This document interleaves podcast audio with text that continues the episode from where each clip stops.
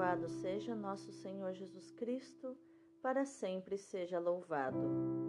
Hoje é segunda-feira, dia 17 de maio de 2021, sétima semana da Páscoa.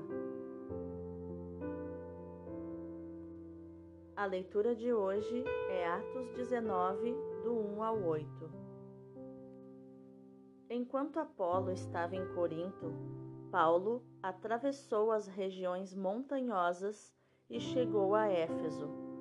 Aí encontrou alguns discípulos e perguntou-lhes: Vós recebestes o Espírito Santo quando abraçastes a fé? Eles responderam: Nem sequer ouvimos dizer que existe o Espírito Santo. Então Paulo perguntou: Que batismo vós recebestes? Eles responderam: O batismo de João. Paulo disse-lhes: João administrava um batismo de conversão, dizendo ao povo que acreditasse naquele que viria depois dele, isto é, em Jesus. Tendo ouvido isso, eles foram batizados no nome do Senhor Jesus. Paulo impôs-lhes as mãos e sobre eles desceu o Espírito Santo. Começaram então a falar em línguas e a profetizar. Ao todo eram uns doze homens. Paulo foi então à sinagoga e durante três meses falava com toda convicção, discutindo e procurando convencer os ouvintes sobre o reino de Deus. Palavra do Senhor, graças a Deus.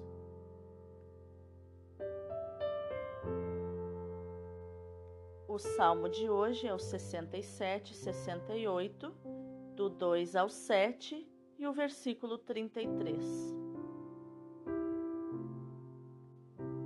Reinos da terra, cantai ao Senhor. Eis que Deus se põe de pé, e os inimigos se dispersam. Fogem longe de sua face os que odeiam o Senhor, como a fumaça se dissipa assim também os dissipais. Como a cera se derrete ao contato com o fogo, assim pereçam os iníquos ante a face do Senhor. Mas os justos se alegram na presença do Senhor, rejubilam satisfeitos e exultam de alegria. Cantai a Deus, a Deus louvai, cantai um salmo a seu nome o seu nome é Senhor, exultai diante dele. Dos órfãos ele é pai, e das viúvas protetor. É assim o nosso Deus em sua santa habitação. É o Senhor quem dá abrigo, dá um lar aos deserdados, quem liberta os prisioneiros e os sacia com fartura. Reinos da terra, cantai ao Senhor.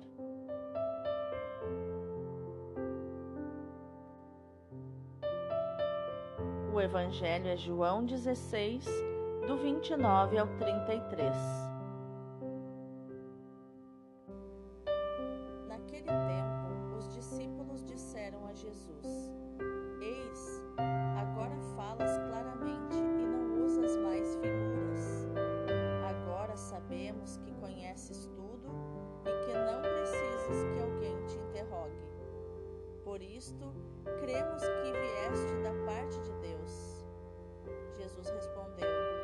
Credes agora? Eis que vem a hora, e já chegou, em que vos dispersareis, cada um para seu lado, e me deixareis só. Mas eu não estou só, o Pai está comigo.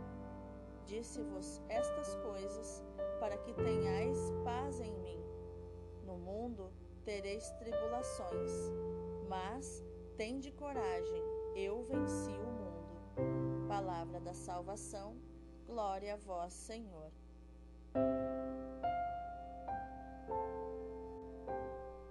Então, quais os ensinamentos de inteligência emocional estão presentes nos textos de hoje?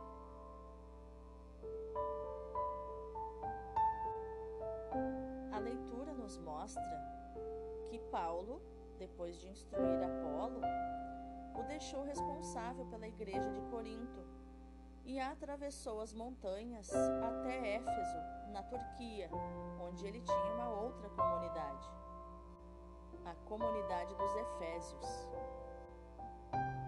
E ele então foi perguntar para as pessoas da comunidade se eles haviam recebido o Espírito Santo quando abraçaram a fé, se eles haviam recebido o querigma, o anúncio de Jesus com a efusão do Espírito Santo, que é o batismo no Espírito, diferente do batismo de João Batista, que é com água.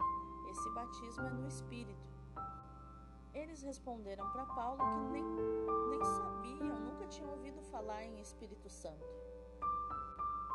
Eles disseram: nem sabemos que existe o Espírito Santo. Então, Paulo, colérico do jeito que era, irritadiço e, e bem perfeccionista, deve ter respirado fundo e perguntou para eles, né? Que batismo vocês receberam então? E eles falaram que receberam o batismo de João.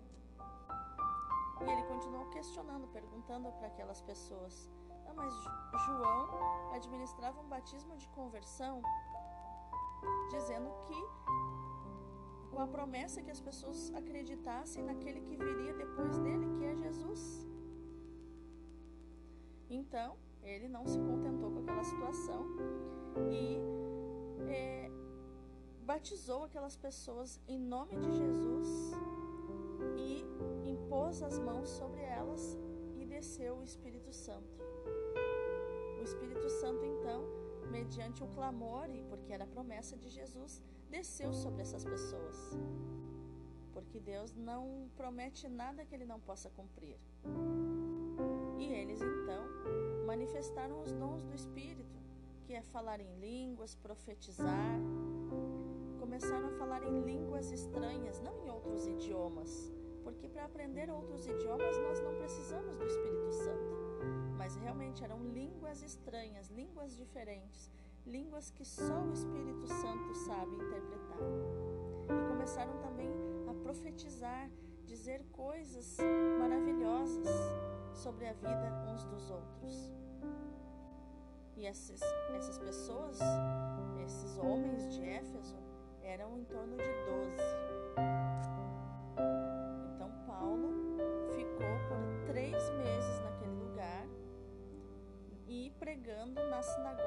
anunciando o querigma, que é a salvação em Jesus Cristo, dentro do plano de salvação, porque Jesus veio por causa do amor de Deus e foi e, e Paulo então pregava sobre o amor de Deus, sobre o pecado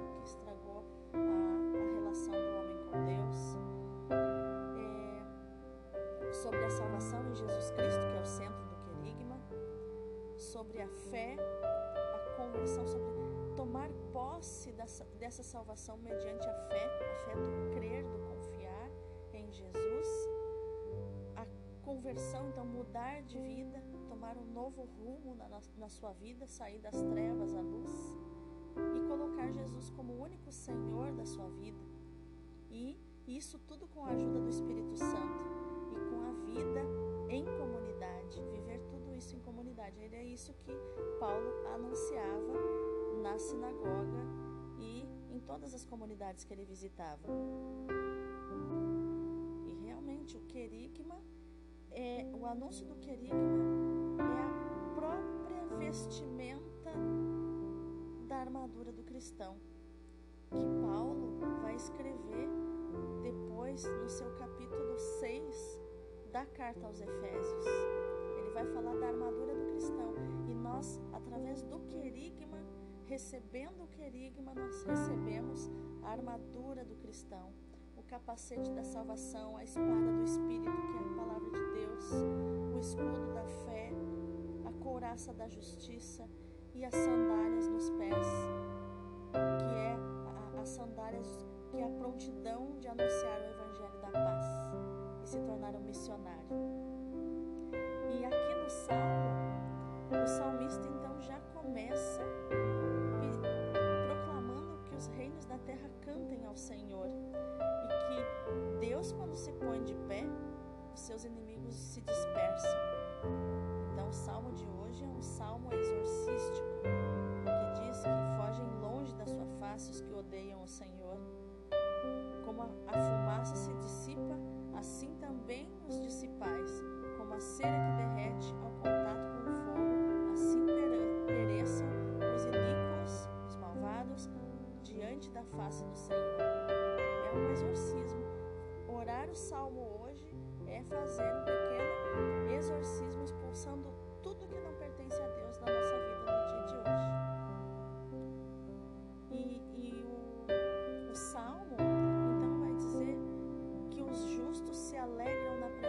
Senhor, ao contrário dos malvados ou dos espíritos maus que tentam nos roubar a alegria, nos roubar a felicidade da presença do Senhor. E Deus habita no louvor. Por isso que para espantar os pensamentos maus, os pensamentos negativos, o próprio mal da nossa vida, nós precisamos o tempo todo louvar e louvar a Deus com alegria, cantar a Deus, louvar, cantar salmos ao seu nome, exultar diante dele. Porque ele quer cuidar de nós. O seu amor é tão grande que ele não quer ficar afastado da, da nossa presença. Nós é que através do pecado nos afastamos da presença de Deus. Ele nunca se afasta de nós. Já no Evangelho, Jesus então fala claramente aos seus discípulos. E aí os seus olhos se abrem. Os olhos dos discípulos, os ouvidos, e eles chegam à conclusão: nossa, agora falas claramente e não usa mais parábolas, figuras, né? é, é, não fala mais por códigos. Só que aí eles, eles resbalam, escorregam numa parte que eles disseram assim: por isso cremos, agora cremos que viestes da parte de Deus. E aí Jesus questiona: Ah, vocês creram agora? Vamos ver se vocês realmente creram. Porque chegará uma hora em que vocês vão se dispersar, cada um para o seu lado, e vão me abandonar. Mas eu não estou só, porque o Pai está comigo. Então Jesus já antecipa que eles não são tão corajosos assim, que eles serão traídos pelas emoções, pelo medo, eles serão traídos por si mesmos. E Jesus está consciente disso. Então veja a maturidade, a, a, a inteligência emocional de Jesus de não fazer expectativa deles, saber que seria abandonado por eles e mesmo assim Jesus foi para a cruz, foi para o Calvário, assumiu a sua missão e ninguém podia impedi-lo de entregar-se por nós. Mesmo sabendo que seria traído, mesmo aparentemente não valendo a pena.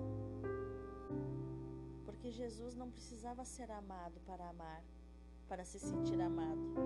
Jesus, ele se sentia amado quando ele amava. Isso é uma virtude do nosso adulto interior. O adulto faz o que precisa fazer, é protagonista da sua vida, assume a sua missão, não tem medo das tribulações, das dificuldades, pega a sua cruz e leva ela aonde precisa levar. E aqui por final, Jesus então avisa os discípulos que no mundo nós temos tribulações, elas são normais.